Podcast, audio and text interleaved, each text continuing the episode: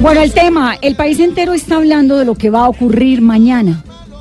Los senadores Jorge Enrique Robledo, Angélica Lozano y Gustavo Petro van a hacer lo que llaman ellos el gran debate, el debate del año, ¿no? Que es el debate, por supuesto, al fiscal que no tiene obligación de asistir porque él no tiene obligación, a diferencia de los ministros, al Congreso de la República, pero será un escenario en el cual ellos expondrán las razones por las cuales no puede seguir siendo fiscal general de la Nación, cuáles son los vínculos con el Grupo Aval, cuáles son los vínculos con Odebrecht, con toda esa investigación de la que el país ha estado hablando durante las últimas dos semanas, cada semana con un episodio más estrepitoso y el fiscal allí, pegado como de una hoja.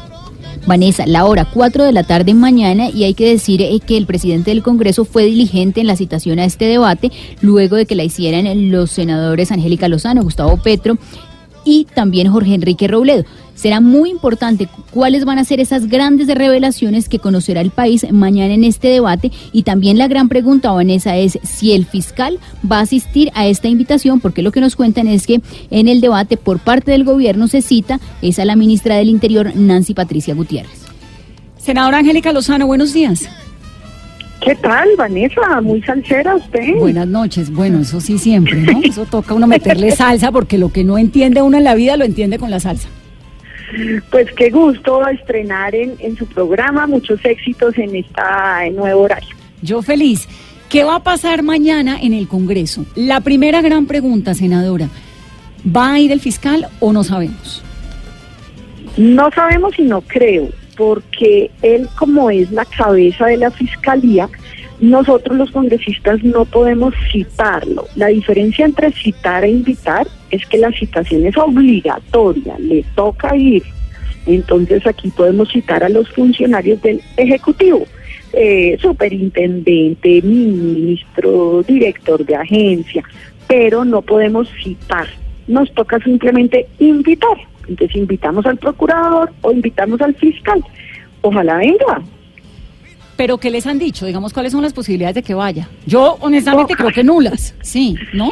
Pues tenemos un antecedente. El fiscal Montealegre eh, se rehusó a venir a las invitaciones que, que congresistas de distintos partidos en su momento le hicieron. O sea, los, los fiscales o los funcionarios vienen porque ellos tienen proyectos que impulsan o porque son gente aquí con mucho poder, tienen mucha hinchada entre los congresistas, entonces aquí es fácil que vengan seguido, pero no cuando se trata de un debate sobre sus actuaciones éticas, técnicas y políticas. Luego no va a venir. ¿Qué va a pasar en ese debate? Bueno, este es un debate además de cuento que vamos a estrenar el estatuto de la oposición, porque la agenda del Senado o de la Cámara la define el presidente del Senado. Yo soy vicepresidenta en este momento, pero ni siquiera yo tengo el poder de, influir o de convocar, definir la, la agenda. Entonces, el Estatuto de la Oposición dice que la oposición puede definir hasta en tres ocasiones, tres días, la agenda. Entonces nosotros estrenamos y le pedimos al presidente Macías con la firma de los partidos de oposición que mañana es la agenda que definen nuestros partidos y decidimos citar eh, a la ministra del Interior para conocer la posición del gobierno Duque sobre este descalabro monumental, donde están en juego al parecer unos 50 billones de pesos, billones con B de plata pública que se robaron a través de Odebrecht con unos socios muy poderosos, Vanessa, el hombre más rico del país, el dueño del 35% de los bancos en nuestro país es socio de Odebrecht en la Ruta del Sol y en estos casos que han generado tantos delitos y tanto dolor. Entonces, la citada es la ministra para conocer la postura del presidente, el invitado es el fiscal para que responda pues por hechos tan graves con toda la información que, ha salido y que muchos sabíamos, no estas gravedades de los audios ni más faltaba del señor Pisano, pero sí de los impedimentos y conflictos económicos y políticos del fiscal para nosotros sostuvimos no podía ser fiscal, no podía ser postulado, ternado, ni mucho menos electo. Senadora, pero ¿qué nuevas revelaciones se van a hacer mañana en ese debate? Bueno, eh, no se las puedo chiviar. No, pero un adelanto, un adelanto senadora, para Mesa Blue. Un adelanto, un adelanto para que mañana los colombianos estén pegados desde las 4 de la tarde. ¿Qué de todo lo que hemos oído en esta telenovela, no? Porque esto es un drama como sacado de CSI. Eh, ¿qué, puede haber nuevo? ¿Qué puede haber que no sepamos? Pues ha, habido mucha información fragmentaria, pedacitos de información en los últimos años. Hay que recordarle a la gente que nos enteramos de esto porque Odebrecht es una firma brasileña que cantó, confesó, la cogieron en Brasil y empezó a sacar la verdad. Y luego el Departamento de Estado de Estados Unidos en diciembre del 2016 publicó una cantidad de información que tiene presos a los presidentes de Perú. Allá hay cuatro presidentes encartados, unos presos, otro pedido en extradición, otro pidiendo asilo para volarse. Perú, qué ejemplo. En Ecuador está preso el ex vicepresidente de la República, el señor Jorge Glass, fue vicepresidente de Correa que estuvo en el poder hasta hace como un año. Preso, Vanessa, no está de turista ni embajador, ni le rinden pleitesía, está preso por corrupción con Odebrecht. En Brasil, pues ni se diga, Lula está preso, eh, tumbaron a Dilma, toda una convulsión social. En Panamá están presos los hijos del presidente Martinelli, un expresidente. Entonces, en Colombia, en contraste, pues aquí lo que estamos conociendo es de una forma dramática en las últimas semanas por, por los audios del señor Pisano, que ya falleció, eh, pero aquí hay muchos cabos sueltos desde antes, pero no ha habido quien lo ronde porque la fiscalía, que es la entidad que debe investigar, pues tiene como fiscal a un hombre que fue asesor de Odebrecht en unos y del Grupo Aval, que es el socio de Odebrecht en otros casos, y que además es del eh, andamiaje político del gobierno anterior que claramente está procesado, que tiene evidentes vínculos y beneficios el presidente Santos y el, vicepresidente Vargas Lleras por la financiación de la campaña de ellos en el 2014, más todo el operativo. Hay unos presos e investigados, Vanessa, pero como siempre son los mandos medios, son los mandaderos, los mensajeros. Entonces los ñoños, que son unos senadores, eran senadores del periodo pasado, están presos. O antes un Otto otra gente. Pero ¿quiénes son los cerebros y sobre todo los jefes y los beneficiarios? A eso sí son intocables. Pero le, mañana vamos. pero le da uno la sensación, ahorita que usted hace todo este recorrido por diferentes países, por lo que ha pasado en Perú, bueno, la justicia peruana tiene eh, a seis asesores de Keiko Fujimori en prisión preventiva, digamos, eso es un escándalo de grandes magnitudes. Le da uno la sensación de que esto en Colombia apenas está empezando con unas posibilidades de que realmente eh, los resultados sean la transparencia o no tanto. No tanto, lamentablemente, yo no soy fatalista, pero voy a mostrar cómo todos los conductos y caminos institucionales están bloqueados pero lo voy a mostrar no para deprimirnos de tristeza, que sí hay razón a ello. Cuando usted ve las noticias en Perú, tumbaron a PPK, Kuczynski prefirió renunciar porque ya le iban a procesar por Odebrecht, está, estuvo preso Ollanta Humala con su esposa, está pedido en extradición Toledo, está pidiendo asilo buscando huir Alan García. Entonces, cuando usted ve a otros países, usted dice, caramba, qué admiración, esas sociedades tienen una justicia robusta. Aquí están involucrados unos personajes de tal alto poder que no los ronda nadie, la comisión de acusaciones por unos lados, en el Consejo Electoral, mientras en otros países, que es que financiaron tal campaña, caen, Aquí en cambio no, prescribió, caducó, es decir, ya para decir, ay no, eso fue en el 2010 que dieron tanta plata, entonces ya no, eso ya no se puede, en el 2014 no, eso tampoco.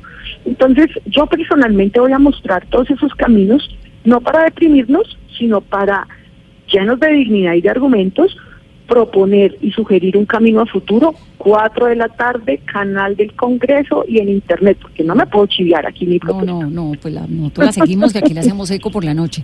Senadora, la posibilidad que creo que es casi inminente es que haya un fiscal ad hoc, pero mm. a usted no le gusta mucho esa idea, ¿por qué?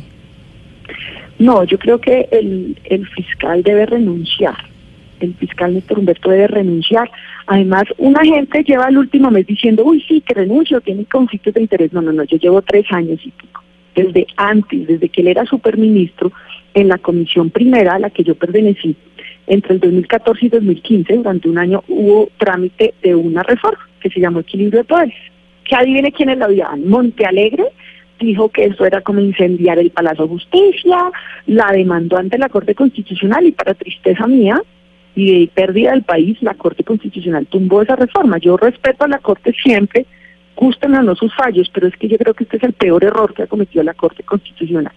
Eh, Néstor Humberto era, era funcionario, era superministro de Presidencia de la República, se opuso a pies en manos y yo me pillé que ahí había un vínculo entre él y Leonidas Bustos. ¿Se acuerda ese famoso?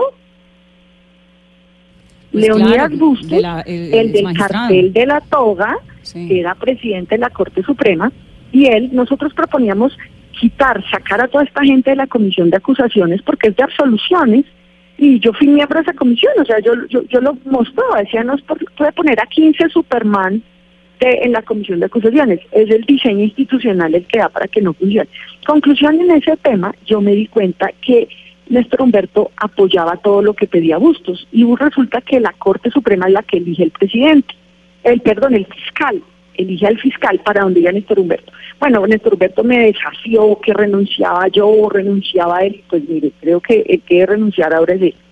Entonces, para, para hacerle corto el cuento, los conflictos de interés económico por sus clientes, que hoy ya son aceptados por todos, que antes decían, ay no, él es un pro, hombre", desde hace tres años, él es un señor muy inteligente, eso sí, yo no quiero desconocer el mérito, inteligente y además tiene, fue exitoso como abogado particular, súper exitoso, pues mire todas las asesorías a Valia de eh, pero además fue miembro de la Junta Directiva del Banco de República, fue superintendente, o sea, es un señor con una hoja de vida absolutamente notable, pero uno no es penalista y dos es el abogado de muchos ricos.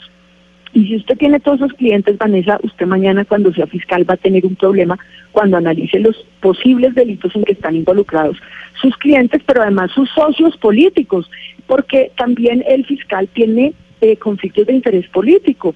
Él fue fundador de Cambio Radical, dirigente de la campaña de Vargas. ¿Cómo será que cuando renunció a ser superministro, le propusieron ser presidente de Cambio Radical, o sea, meses antes de ser fiscal? Entonces, por todas esas razones, él nunca debió ser uno ternado. ¿Quién lo ternó? Sí. Juan Manuel Santos. Dos, no debió ser electo, en mi opinión, argumentada por esos conflictos de interés. Pero ya la leche está derramada, él ya es el fiscal. Hoy en día no sirve de nada un fiscal ad hoc. Hoy sirve es un nuevo fiscal que renuncie el señor fiscal Néstor Humberto, porque un fiscal ad hoc es como que su programa, usted conduce el programa de 8 a 9. Entonces, no sé, un, un locutor ad hoc para 15 minutos, pero como así si yo tengo mis invitados toda la noche y preparo mi agenda, no sale bien eso, porque en la fiscalía él además es el que dirige a los fiscales de todo el país, los puede trasladar, él es el que da los lineamientos técnicos. Entonces los fiscales del caso pues no, tienen una autonomía limitada. Y por otro lado, pues tiene un conflicto de interés porque las pruebas que arroja ahora el señor Pisano póstumamente, pues evidencia que él estaba absolutamente informado desde antes de ser fiscal y ejerciendo el cargo. Y cuando usted voltea a ver el mundo, hay justicia en otros países sobre Odebrecht y en cambio aquí, pues lo que hay son dos peces medianos, unos excongresistas, hay senadora. mandaderos, pero no los capos. Sí. Senadora, aquí seguramente nos vamos a encontrar con que vamos a conocer muchas más cosas de fondo, vamos a sorprendernos, vamos a conocer nombres de muy importantes dirigentes políticos a los que se les dio plata de Odebrecht, pero penalmente muy pocos van a responder.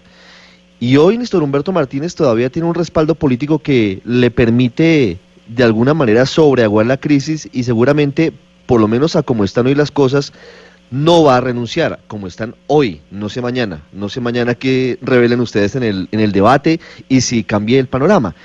Pero la pregunta que le quiero hacer es a futuro, porque esto se sabía, como usted lo dice, desde cuando se iba a elegir a Néstor Humberto Martínez. Todo el equipaje que tenía de impedimentos, de negocio, Lo las perdimos. puer- Todo el equipo. Claro, pero además, claro, pero, pero además de eso, pero además de eso, eh, el sistema está diseñado de una forma en la que no hay demasiadas garantías para que haya fiscales independientes. Es el momento de que el Congreso, yo sé que una golondrina no hace verano, pero que emprenda esa reforma a ver si de una vez y por todas tenemos un fiscal que realmente dé garantías. Sí, Ricardo, ¿no? Estoy cogiendo la voz aquí de mi amigo Ricardo. Está muy salsero usted también cuando dice yo no sé mañana como la canción. Efectivamente, qué rico ir entre el carro con algo de salsa. Ahorita la pone.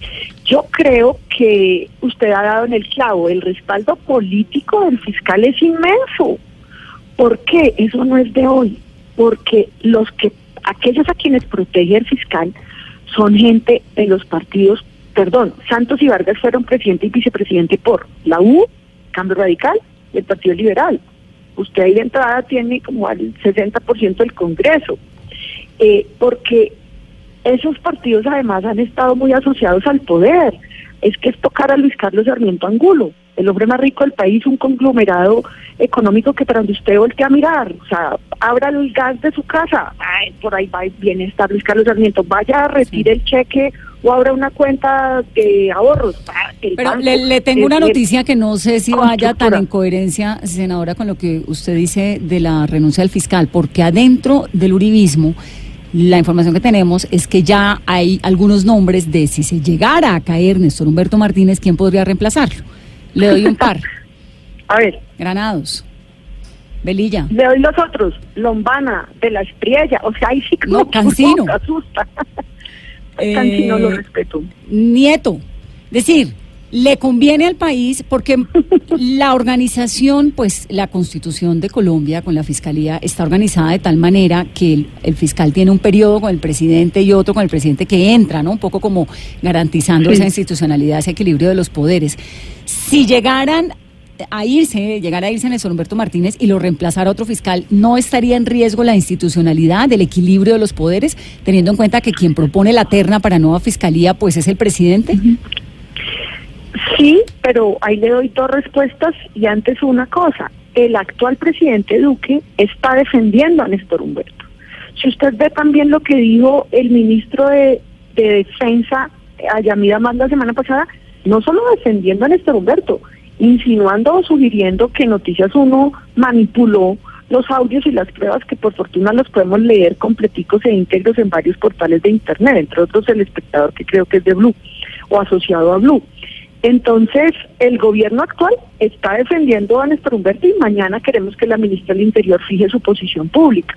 Pero el Centro Democrático también tiene eh, vínculos en, estos casos por establecer. Es que en el 2014 el señor Duda Mendoza, un brasileño, asesor político o de campañas, asesoró, dirigió la campaña Oscar Iván Zuluaga y resulta que eso lo pagó eh, Odebrecht. Mm. Y está confesado tanto por Duda como por los de Odebrecht.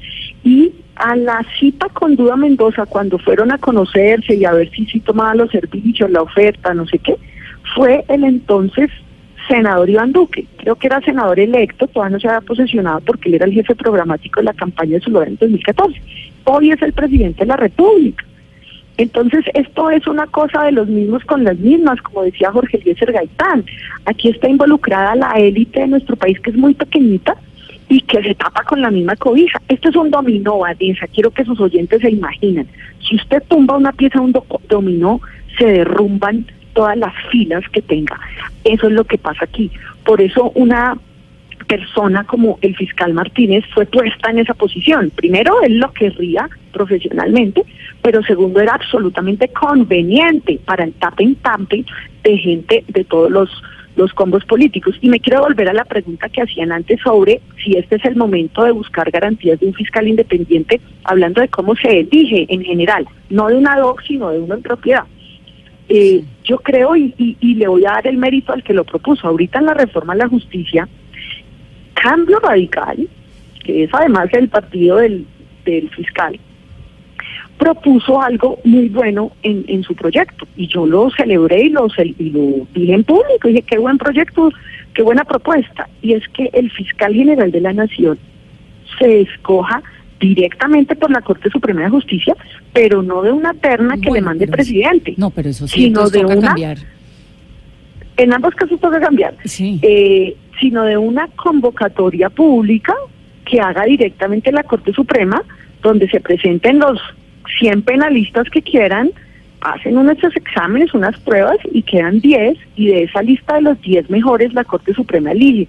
Eso, eso lo propuso Cambio Radical hace dos meses y lo que busca es quitarle la facultad al presidente de poner la terna, porque el presidente con la terna gana con A, con B o con C. Y usted, por ejemplo, acaba de dar los nombres de pues, varios abogados. Eh, eh, obviamente estaba un poco exagerando con lo de Cancino, no lo he oído metido en esa terna, tampoco he oído a Lombana metido en esa, terna, en esa terna, pero sí he oído, por ejemplo, de Nieto, he oído de Velilla he oído de Granados, he, he oído de... No, y agrega de la Estrella. no, de la Estrella, cantante. de la Estrella no lo he oído metido en la posible eterna de la... Alombana. De la Alombana tampoco lo he oído metido en la posible eterna, pero lo cierto es que la terna pues tendría que salir del uribismo, si es que el presidente es uribista. Claro. Ahora... Y entonces yo le quiero contestar algo sobre mi opinión personal. Yo tengo cero afinidad política con el uribismo pero yo no puedo preferir que se quede un fiscal que debe renunciar porque ha faltado a su deber, porque le mintió a la Corte Suprema de Justicia, porque tiene tal cantidad de conflictos de interés económico y político que nunca debió ni siquiera ser eh, nombrado, que yo no puedo preferir como, uy, como los otros no me gustan porque son del centro democrático, mejor deje así. No, el señor no tiene los quilates éticos y no le ha cumplido al país. Es que hay, no, hay por lo menos 17 líneas de investigación del caso de Brecht en Fiscalía. Y él se declaró eh, impedido a las malas al final desde hace un año solo para dos líneas. Sí. Ahora, Entonces aquí por sostenerlo a él no podemos dejar la impunidad.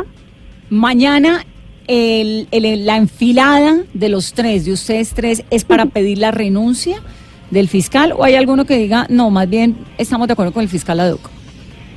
No hemos hablado del tema, pero yo creo que los tres coincidimos en la renuncia. Con el senador Robledo sí lo he hablado, con Petro no, pero, pero éticamente no es sostenible para el país el, el fiscal Néstor Humberto Martínez.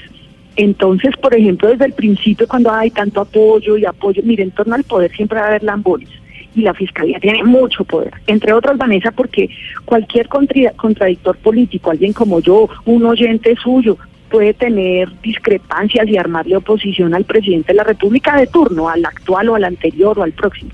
Pero en cambio el fiscal general tiene, tiene más poder que el presidente, porque además tiene el poder de definir sobre la libertad de, las personas. O cuando, o cuando usted mire lo que le ha pasado a Benedetti.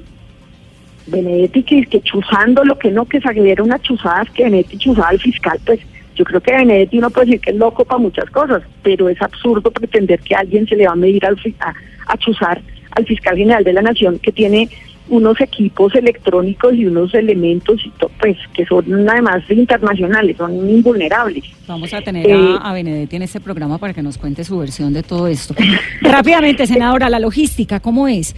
¿Están citados a las 4 o a las 3?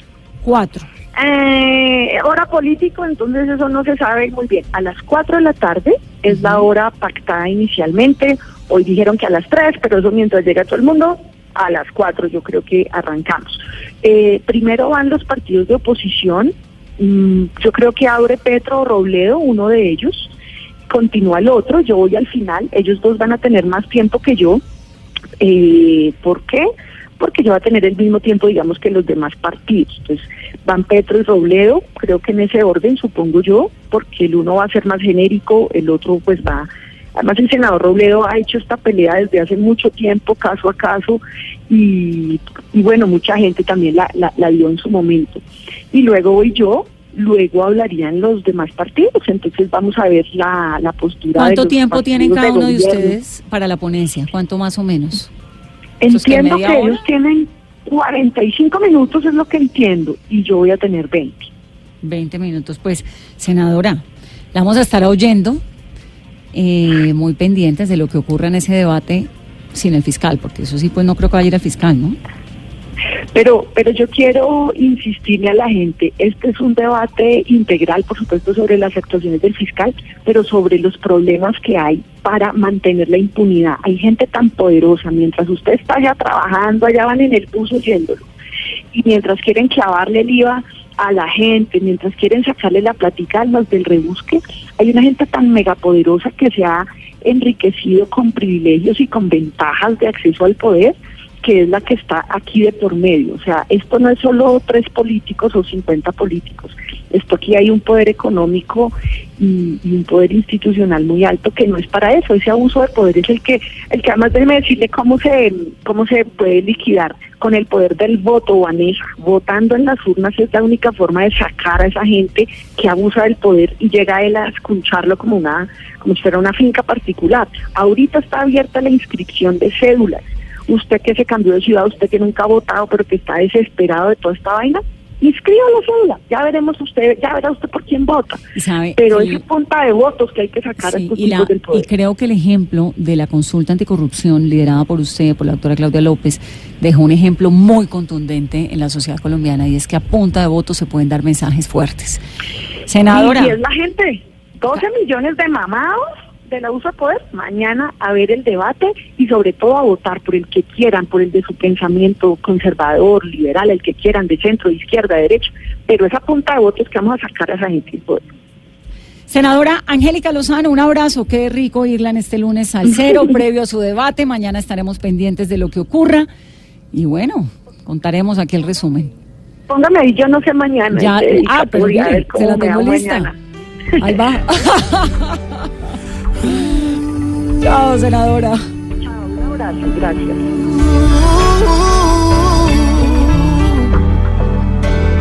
No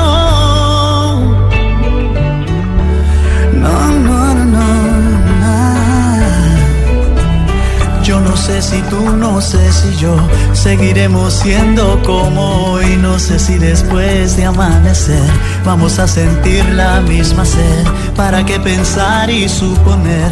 No preguntes cosas que no sé. Yo no sé. Es muy importante, Carolina, explicar que este debate con control político no tiene efecto sobre el fiscal. Esto, digamos, lo que va a hacer es exponer una cantidad de situaciones que ya el país sabe, algunas, otras no, por lo que nos dice la senadora eh, Lozano, pues tienen ahí guardados como unas bajo la manga. Pero lo que sí va a dejar al descubierto es quiénes son los congresistas que lo apoyan y quiénes son los que no lo apoyan. Hasta ahora, conservadores, Cambio Radical, Centro Democrático y Partido Liberal no han dado juicios oficialmente sobre el fiscal. Si mañana eso va a ser la sorpresa, las intervenciones que tengan luego de que hablen los partidos de oposición, cuál va a ser la postura de los diferentes partidos políticos frente a este debate y también cuál va a ser la respuesta, porque sí va a tener la posibilidad de hablar y de intervenir en este debate la ministra del Interior, Nancy Patricia Gutiérrez, ah, que es, la citada, le toca. Es la citada, que responde el gobierno. Ricardo, y en medio de toda esta expectativa de lo que vaya a ocurrir mañana, hay dos nuevos elementos dentro de, esta, eh, de este gran episodio lamentable de Jorge Enrique Pizano y del caso de Brecht. Sí, yo le doy dos elementos nuevos de esta noche y le cuento lo que puede pasar el jueves en la Corte Suprema de Justicia. Dos elementos nuevos. Uno, que es eh, realmente un revés para la Fiscalía. Una juez del Rosal, el Rosal es un pueblito de Cundinamarca muy bonito, muy cerca a la finca en Subachoque de los Pisano, de Jorge Enrique Pisano, el ingeniero controller de el contrato de la Ruta del Sol Tramo 2, que era el que estaba a gritos pidiendo desde 2013 que lo escucharan, que Odebrecht se estaba robando la plata, que estaba haciendo contratos ficticios, que le dijo Néstor Humberto Martínez, entonces abogado cercano a don Luis Carlos Sarmiento Angulo, Néstor Humberto Martínez no denunció, ese es tal vez eh, su gran pecado, sino que lo que hace es eh, un contrato de estabilización finalmente para que finalmente Odebrecht y, y Colombiana tengan allí un negocio para respetar las platas y, y lo demás y no se denuncien. ¿Qué pasó hoy, Vanessa? El juez del Rosal, la juez del Rosal, declaró que no fue legal lo que hizo la fiscalía en la finca de los Pisano. Mm. Recuerde que esa es la novela de la muerte extraña de Jorge Enrique Pisano, aparentemente de un infarto, y de la muerte absurda de su hijo Alejandro, después de que toma una agua saborizada con cianuro que estaba encima del escritorio de, Jorge Pisano del papá, después de que se conocen todos los eh, audios y demás. ¿Qué pasó? Que la fiscalía llegó a la finca hace una semana, se llevó un tarro de cianuro que supuestamente estaba en un baño de la finca, se llevó el iPad con el que Jorge Pizano aparentemente grabó a todo el mundo, grabó a Armando Mariño, grabó a Néstor Humberto Martínez y demás, se llevó el celular personal de Jorge Enrique Pizano y se llevó un disco externo de Jorge Enrique Pizano. La fiscalía llevó eso ante un juez y se demoró mucho tiempo en llevarlo al juez. El juez dijo, no, ustedes se demoraron más de 100 horas y tenemos Pues es que se lo lleva a la fiscalía para investigar a la fiscalía, eso, ¿no? No, por eso. Entonces, primero, ¿por qué se demoran tanto en presentarlo ante un juez? ¿Qué estaban haciendo? ¿Por qué no lo presentaron durante las 36 horas que estaban allí eh, previstas? ¿Por qué si iban por el cianuro se llevan todos los elementos que permiten saber con quién habló Jorge Pisano de las supuestas irregularidades que cometió Néstor Humberto Martínez? Entonces aquí estamos hablando de que estamos eh, ante un juez y parte en la situación. Aquí mm. qué está pasando. Y curiosamente, mientras eso se conocía en la fiscalía hoy, los voceros del caso Luis González León y Carlos Valdés de Medicina Legal salieron a decir dos cosas muy importantes, Vanessa, que es llamativo porque lo dicen en un momento complicado. Primero, que encontraron sangre en una toalla en la finca, que la sangre era de Jorge Enrique Pisano y que la sangre de nuevo les da negativo de cianuro, es decir, que Jorge Pisano no se suicidó.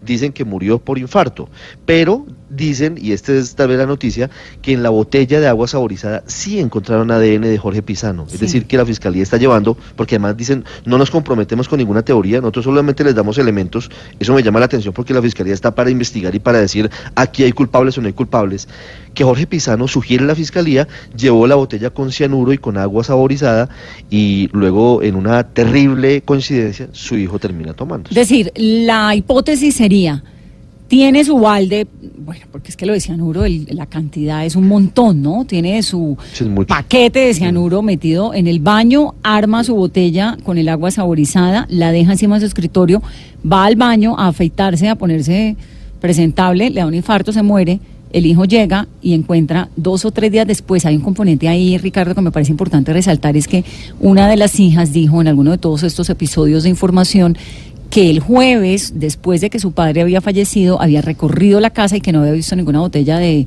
de cianuro en el escritorio. Obviamente existe la posibilidad que estuviera detrás de algún sitio y no la vio, ¿no? Pero entonces... ¿sabe, que esta noche la fiscalía dice que la empleada de la casa dice que sí la vio desde el jueves? Ah, entonces aquí la Fiscalía está entregando elementos como para controvertir esas versiones. Mejor dicho, la Fiscalía está actuando de alguna manera para dejar esto muy claro y para limpiar cualquier tipo de mancha o de duda pero el fondo es que eh, sí queda un sabor que no es el mejor frente al caso, ¿sabe? Porque no hay plena credibilidad, no hay confianza, porque el señor fiscal, con todo el respeto, no le dijo la verdad al país, porque él sabía desde hace por lo menos mm. tres años que había al menos eh, algún delito que presuntamente se había cometido y en lugar de denunciarlo, lo que hace es eh, preparar un contrato para hagamos unos pasitos, usted me, me paga lo que me tumbó y yo me quedo callado eso no está claro. No, y, la, gran pregunta sigue siendo... Hay una cosa, Vanessa, que es una palabra que se necesita en todo en la vida, ética. Usted tiene que ser ético y la ética le permite a usted hacer unas cosas y no hacer otras cosas. Si usted va a ser abogado toda la vida, pues dedíquese a ser abogado y a litigar y a defender eh, bancos y a defender eh, conglomerados y consorcios. Lo que usted no puede hacer es, sin sonrojarse, quitarse la camiseta del abogado del banquero o del consorcio o de quien sea, de una empresa, y ser el fiscal general que tiene que recibir los casos. Me murió la pena. usted en la vida no solo tiene que ser, tiene que parecer. Ricardo, gracias. Gracias. 8.30. Sí, no, pero claro, me ha faltado. 8.36.